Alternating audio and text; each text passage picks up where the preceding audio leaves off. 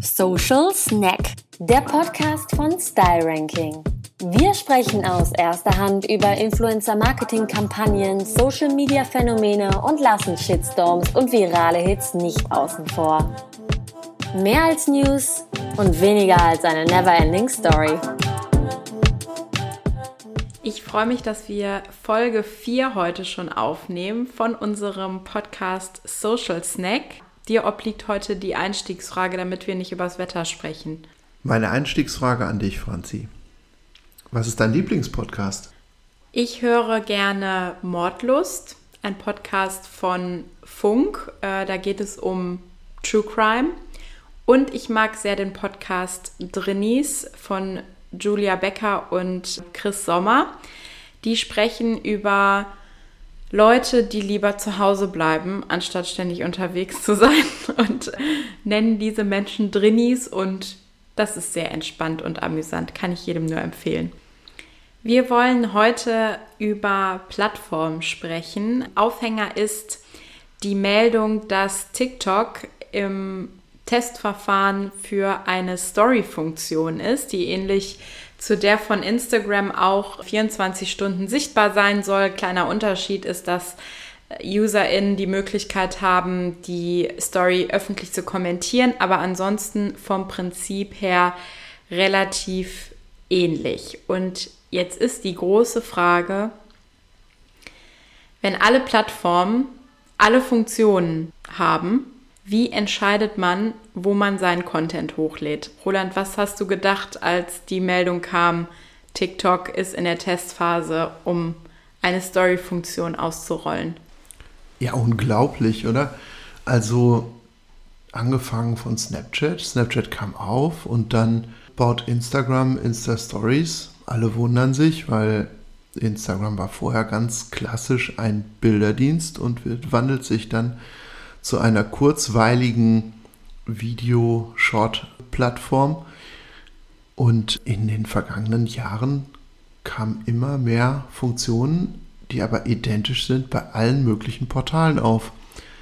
Stories gibt es plötzlich bei Twitter, die heißen da Fleets. Und bei LinkedIn, da heißen sie wieder Stories.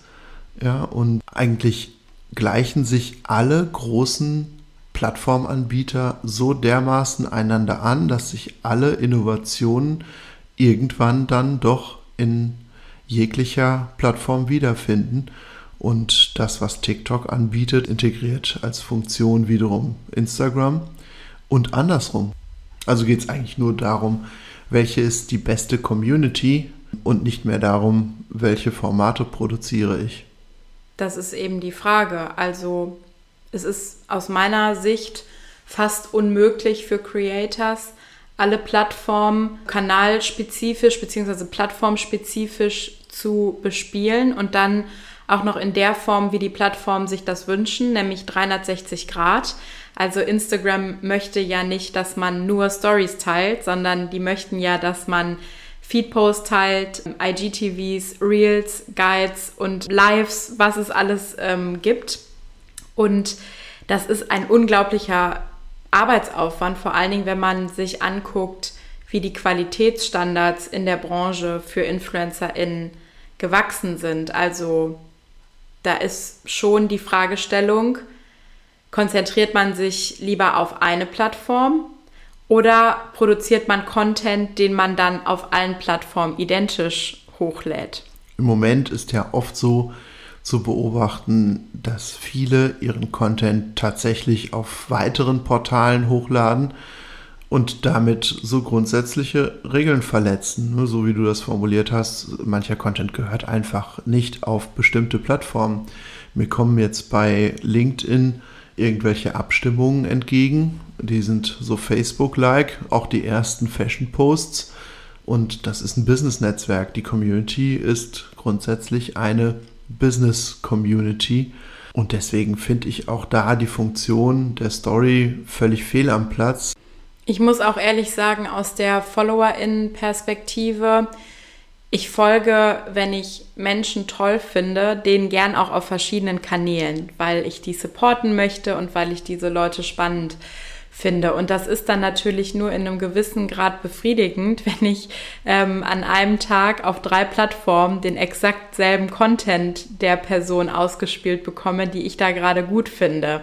Also da ist ja auch der Unterhaltungswert leidet irgendwann. Andererseits in der Werbung wirbst du auf allen Kanälen mit derselben Botschaft, ja. Und klar, Hardcore-User mögen da vielleicht etwas abgeschreckt werden, aber in der Grundmasse erreiche ich natürlich viel mehr und es hat auch einen Vorteil, wenn ich auf verschiedenen Plattformen agiere, dass ich mich dann etwas plattformunabhängiger mache, wenn mir mal eine Plattform aus irgendwelchen Gründen ausfällt und ich dann auf anderen Plattformen auch entsprechend Erfahrung habe, auch meine Community habe und die dort ansprechen kann. Dich nervt das ja, wenn ich mich mal bei Style Ranking auf all unseren Plattformen breit mache und da Botschaften in wirklich alle Kanäle innerhalb von einer Stunde pumpe. Dann kommt ja irgendwann das Klopfen an der Tür und du sagst, Roland, so ganz so können wir das nicht machen. Ja, mir ist einfach unheimlich wichtig, dass der Content zur Plattform passt und ich finde, nicht jedes Foto gehört auf Pinterest, nicht jedes Video macht auf Instagram genauso viel Sinn wie auf TikTok.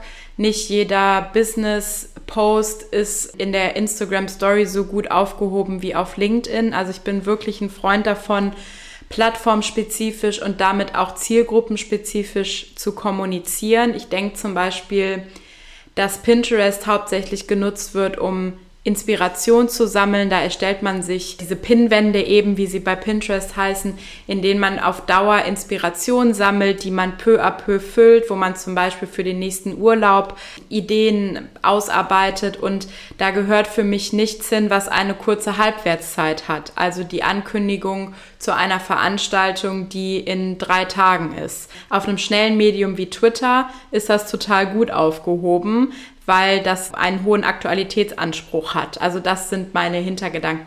Dann wird es aber kostspielig und zwar für alle. Dann werden die Ressourcen der Influencer, Influencerinnen nochmal ganz, ganz anders beansprucht, wenn bestimmte Videos oder ja, Kundenaufträge, Kooperationen über mehrere Plattformen laufen sollen und immer individuell erstellt und produziert werden sollen. Das zahlen zum Schluss ja die Kunden die Kundinnen. Und auch jene, letztere, haben ja überall ihre Plattform und sind ja quasi heute gezwungen, auch überall präsent zu sein und müssen überall entsprechenden Content für die Plattform spezifisch anbieten. Aber ist es nicht in der Realität genau so, dass InfluencerInnen sich genau das bezahlen lassen? Nämlich, wenn sie eine Kampagne annehmen, dann lassen sie sich vorher ganz eng umreißen, auf welchen ähm, Plattformen und in welcher Medienart diese Kooperation stattfindet. Und dann ist es eben nicht so, dass wenn ich für ein Posting und eine Story bei Instagram bezahlt habe, ich dann auch noch ein Tweet und ein TikTok on top bekomme. Schöne Suggestivfrage. Stimmt natürlich, was du sagst, ja. Aber ähm, es geht ja auch um eigenen Content. Es geht ja nicht nur um Kundencontent. Ja, als, also wenn man sich zum Beispiel anschaut, wie Influencer, Influencerinnen wie zum Beispiel Diana zu Löwen agieren, ja, die ist auf Insta einfach unglaublich stark, insbesondere mit ihren Reels, mit ihren gesellschaftspolitischen Themen. Die spielt die aber dann auch auf LinkedIn aus und die nutzt aktuell tatsächlich häufig eins zu eins dieselben Visuals, dieselben Videos und passt dann anschließend nur noch den Content an und adressiert dort eine ganz, ganz andere Gruppe, nämlich die Kundengruppe, nicht ihre Community, aber ganz, ganz viele Kunden, die auf potenzielle ja, Protagonisten, Protagonistinnen dort stoßen und auf sie aufmerksam werden. Ich widerspreche nicht der Aussage, dass man verschiedene Plattformen crossmedial nutzen sollte, um den eigenen Content zu supporten. Aber ich finde, dass man bei jeder Plattform, die man auswählt, hinterfragen sollte, diesen Content, den ich jetzt vorhabe, dazu posten, passt der?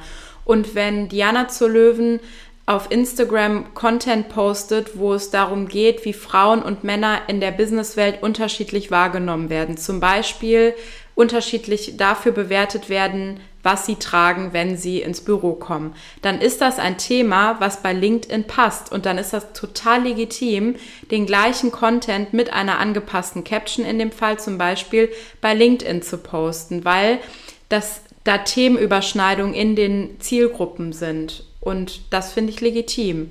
Was ich nicht legitim finde, ist, ich habe einen Online-Workshop, der zum Beispiel zum Thema Storytelling stattfindet. Der ist in fünf Tagen. Ich poste das in der LinkedIn-Community, weil ich weiß, da sind äh, B2B-Kunden, die das interessant finden und sich da anmelden werden. Dann finde ich, gehört dieser Post nicht auf Pinterest zum Beispiel. Also ich finde, man kann nicht pauschal sagen, man kann Content entweder auf allen Plattformen verwenden oder nicht. Vielleicht mal ein anderer Gedanke. Glaubst du, dass es ratsam ist, sich auf eine Plattform doch zu spezialisieren und langfristig dann doch auf ein Format und einen persönlichen USP, gerade als Influencer, als Influencerin hinzuarbeiten? Oder äh, setzen sich tatsächlich alternativ die durch, die wirklich immer auf den aktuellst gefragtesten großen Plattformen dann auch ihre Reichweiten generieren? Das ist eine hochkomplexe Frage und es gibt für beide Antwortmöglichkeiten gute Argumente. Es gibt auch gute Beispiele ähm, von InfluencerInnen, die zum Beispiel nur auf Instagram spezialisiert sind und die damit wahnsinnig erfolgreich sind, die man auch auf anderen Plattformen nicht vermisst. Natürlich muss man da ein bisschen in die Zukunft orakeln, bleibt das so. Und ich finde auch absolut legitim, wenn InfluencerInnen sagen, ich möchte mich nicht komplett von einer Plattform abhängig machen. Ob die Streuung des Contents auf anderen Plattformen dafür die Lösung ist oder ob man eher über andere Geschäftsmodelle nachdenken sollte, wie es ja auch viele tun, ist eine andere Frage. Ich denke, dass InfluencerInnen, die professionell in der Branche arbeiten, auf jeden Fall in der Verantwortung sind, sich mit den anderen Plattformen auszukennen. Die sollten wissen, wie funktioniert TikTok, wie funktioniert LinkedIn, was ist bei Pinterest möglich, was möchte der Kunde, wenn der sagt, ich möchte Ideapins bei dir einbuchen. Ein Verständnis sollte da sein, aber wenn jemand bei Instagram total sein Zuhause gefunden hat, da sehr zielgruppengerecht die Menschen erreicht, die auch zu den WerbepartnerInnen passen, dann finde ich das nicht verwerflich, wenn man bei einer, Ziel, äh, bei einer Plattform bleibt und sich dort spezialisiert. Ich finde, dass bei der ganzen Debatte noch ein anderes Thema geradezu ins Gesicht springt. Mir fällt immer häufiger auf, dass man bei InfluencerInnen Storypausen sieht, dass InfluencerInnen über den Druck auf den sozialen Netzwerken berichten, dass Begriffe wie Social Media Detox Einzug halten und gleichzeitig hören wir natürlich auch von den Plattformen, dass sie sich an den Needs der Creators orientieren. Jetzt kann man darüber debattieren, wie viel davon ähm, ernst gemeint ist und, und was auch Marketing-Sprech ist. Aber Fakt ist ja, je mehr Funktionen kommen, desto höher wird im Zweifel auch der Arbeitsaufwand der InfluencerInnen, was finde ich zu der Entwicklung, die Überforderung beim Namen zu nennen und sich ja der auch entgegenzusetzen, total entgegensteht. Absolut. Also es wird immer mehr Professionalität an den Tag gelegt und auch gefordert, aber auch natürlich im Vergleich in der Challenge unter den einzelnen Creators es gibt davon immer mehr, das heißt, man muss immer besser agieren in seinem Equipment und in seinen Produktionsfähigkeiten. Die Möglichkeiten werden immer vielfältiger und da steigt der Druck. Klar, dass dann einige dann aus dem Rennen ausscheiden und sagen, okay, da brauche ich erstmal eine Pause. Das sind ja Generationen, die nachwachsen, die posten wie selbstverständlich ihr Leben. Ja, das machen die 40-Jährigen so vielleicht nicht. So, und jetzt gucken wir fünf Jahre weiter, dann sind fünf Jahrgänge, die alle weiter ihr Leben in Social Media posten. Das heißt, automatisch wird die Masse an Posts zunehmen, deutlich zunehmen. Und gleichzeitig sind die Plattformen in ihren Formaten ja immer begrenzter, immer auf kurz zu konsumierende Formate konzentriert. Das heißt, wir haben vor einigen Jahren noch gesagt, wenn du bei Instagram einen Post einkaufst, dann seid ihr gewiss, der Post hat eine Halbwertzeit von 72 Stunden, dann sieht den wahrscheinlich niemand mehr, außer wirklich einige Hardcore-Fans. Ich denke mal, gefühlt kann man diese Zeit jetzt schon halbieren. Mindestens, wenn es überhaupt noch angezeigt wird. Auch das ist ja ein großes Thema, vielleicht mal für eine andere Folge.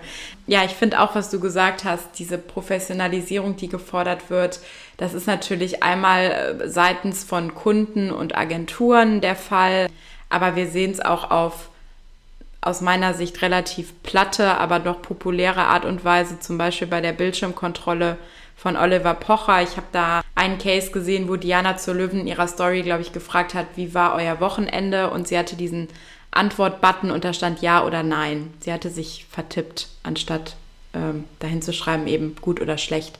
Und das hat er sofort aufgegriffen und sich in seiner Bildschirmkontrolle darüber lustig gemacht, obwohl Diana zur Löwen ja sicher ein Beispiel für guten und auch mehrwertigen Content ist und selbst diese InfluencerInnen, die ganz weit weg von irgendwelchen Persönlichkeiten aus Reality-Formaten sind, müssen unheimlich aufpassen und kriegen direkt eine Breitseite und das erhöht den Druck natürlich auch maximal, weil die eine Arbeit machen, die ja für alle ersichtlich immer maximal kritisiert werden kann. Das ist bei jemandem, der im Büro arbeitet und wo maximal mal eine Mail nach außen geht, anders. Aber deren Arbeit ist ja so sichtbar und bietet einfach so viel Angriffsfläche. Aus Business-Sicht natürlich gut, weil das natürlich dann auch den Markt mit professionalisiert. Es gibt ja keine Kritiker da, ja. In jedem Buchbusiness gibt es dann die großen Buchkritiker, die nehmen die Bücher nach Strich und Faden auseinander. Das sind ja auch Creators, die Autoren.